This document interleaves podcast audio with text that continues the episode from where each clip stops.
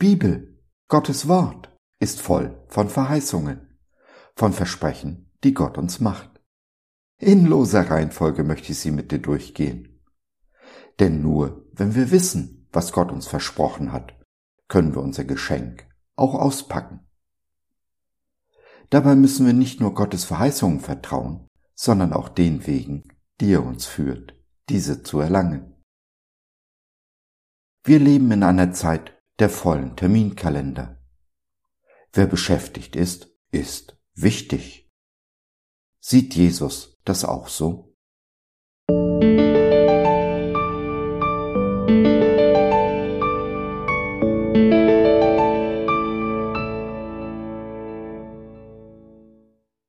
Glaube durch Werke? Eine Verheißung, ein Versprechen unseres Gottes.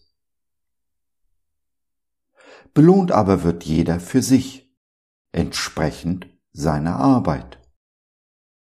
1. Korinther 3, der Vers 8b in der Übersetzung der Neues Leben Bibel. Belohnung, dass wir belohnt werden, ist in der Bibel ein großes Thema das sich vom Alten bis zum Neuen Testament durchzieht. Dabei gibt es Belohnungen der verschiedensten Art. Das Alte Testament spricht davon, dass uns das, was uns der Feind gestohlen hat, doppelt erstattet wird. Jesus verspricht uns hundertfachen Ersatz für das, was wir aufgegeben haben. Und Paulus schließlich spricht von den Kronen, die wir in der Ewigkeit empfangen werden. Die Belohnungen, die uns versprochen werden, beziehen sich nicht nur auf die Ewigkeit, den Himmel. Nein, sie sind ganz real, im Hier und Jetzt, auf dieser Erde, in diesem Leben. Paulus spricht in unserem Eingangsvers davon, dass unsere Werke belohnt werden. Und wer bin ich, dass ich ihm widerspreche? Ganz im Gegenteil, ich freue mich auf meine Belohnung für meinen Dienst die ich zum Teil auch schon empfangen habe. Denn jedes Like von euch, jeder liebe Kommentar ist mir Belohnung, weil ich dadurch weiß, ich rede nicht gegen eine Wand oder in den luftleeren Raum hinein. Gefährlich wird es aber immer dann, wenn unsere Werke die Beziehung zum Vater, zu Jesus ersetzen. Jesus ist nicht ans Kreuz gegangen, um uns für unseren Dienst zuzurüsten, sondern um die Beziehung zum Vater wiederherzustellen. Die Beziehung, unsere Beziehung zu Gott und den Menschen, steht also immer im Vordergrund. Alles andere ergibt sich daraus, auf keinen Fall umgekehrt. Wer meint, durch seine Werke Gott zu gefallen, durch seinen Dienst gerecht zu werden, hat das Ziel, Sinn und Zweck des Kreuzes verkannt. Ja, er negiert es. Werke sind immer die Folge der Beziehungen, die wir leben. Es zu tun, um des Tuns willen, oder weil wir der Meinung sind, es muss getan werden, weil es ja sonst kein anderer tut, ist eine Form der Selbstgerechtigkeit, weil wir meinen, uns die Beziehung, die Erlösung erkaufen bzw. erarbeiten zu können. Die Beziehung zum Vater aber und damit all unsere Beziehungen sowie unsere Erlösung sind per Definition ein Geschenk, das wir uns weder erarbeiten noch erkaufen können. Von dieser Sicht aus geschieht alles aus der Ruhe, der Stille heraus, aus dem Frieden, den wir mit und von Jesus haben. Nehme ich mir diese Zeiten der Stille nicht, lebe ich nicht in der Beziehung, lebe ich in der Werkgerechtigkeit. Sicheres Anzeichen dafür ist ein überfüllter Terminkalender.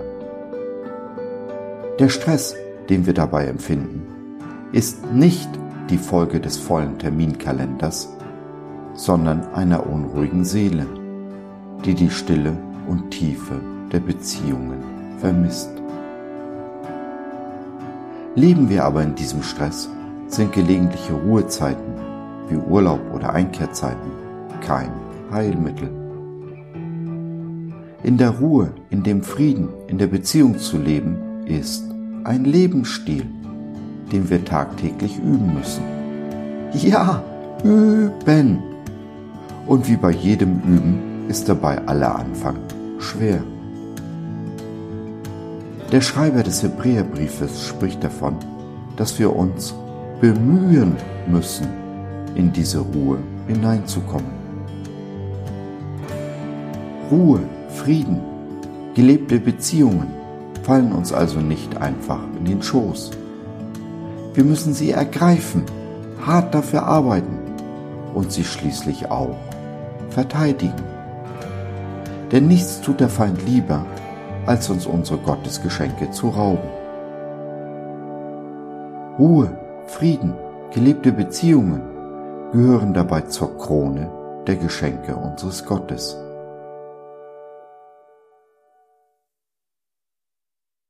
Wenn dir der Frieden fehlt, mag es helfen, darüber zu reden. Nimm doch Kontakt mit uns auf oder nutze unser Info- und Seelsorgetelefon. Wir hören dir zu, beten für dich und mit dir und gehen die zweite Meile mit dir. www.gott.biz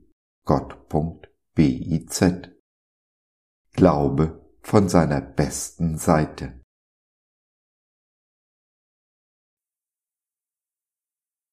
So, das war's für heute. Danke für deine Zeit. Wir freuen uns, dass du dabei warst und hoffen, wir konnten deinen Geist ein wenig anregen. Gerne würden wir von dir hören, mit dir reden, diskutieren und beten.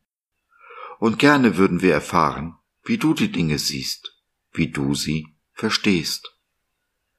Besuche uns doch im Web, wir freuen uns schon sehr auf dich. www.gott.biz